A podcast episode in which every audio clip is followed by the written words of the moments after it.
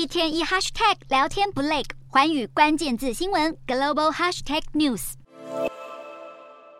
驻港解放军二十一日上传了一支贺岁短片，上百名解放军和军车排成不同的队形图案，以磅礴的乐声与气势十足的口号，向全中国的人民送上新春祝福。然而，军队所排出的图阵却意外引起热议。画面中可以看到，解放军部队人人手持步枪列队，与二十八辆军车一同组成“二零二三 To B” 以及 “Number One” 的图阵，可以明显看出这是采用了 “To Be Number One” 的谐音。不过，有眼尖网友发现，下排图阵乍看之下就像是 BNO 的字样，而 BNO 作为英国国民海外护照的英文缩写，在香港是一个极为敏感的社会议题，因此这个贺岁短片让不少香港民众感到十分尴尬。中国近年来压迫香港的举动越演越烈，时常引起国际挞伐。对此，英国政府也宣布，从二零二一年起，符合申请 BNO 护照的香港人以及其家属，可在英国居住、读书或工作。而中国官方则宣布，不再承认 BNO 护照为有效证件。驻港解放军的春节拜年影片因“振兴”字样意外掀起讨论，也让中国饱受争议许久的香港议题再次受到外界关注。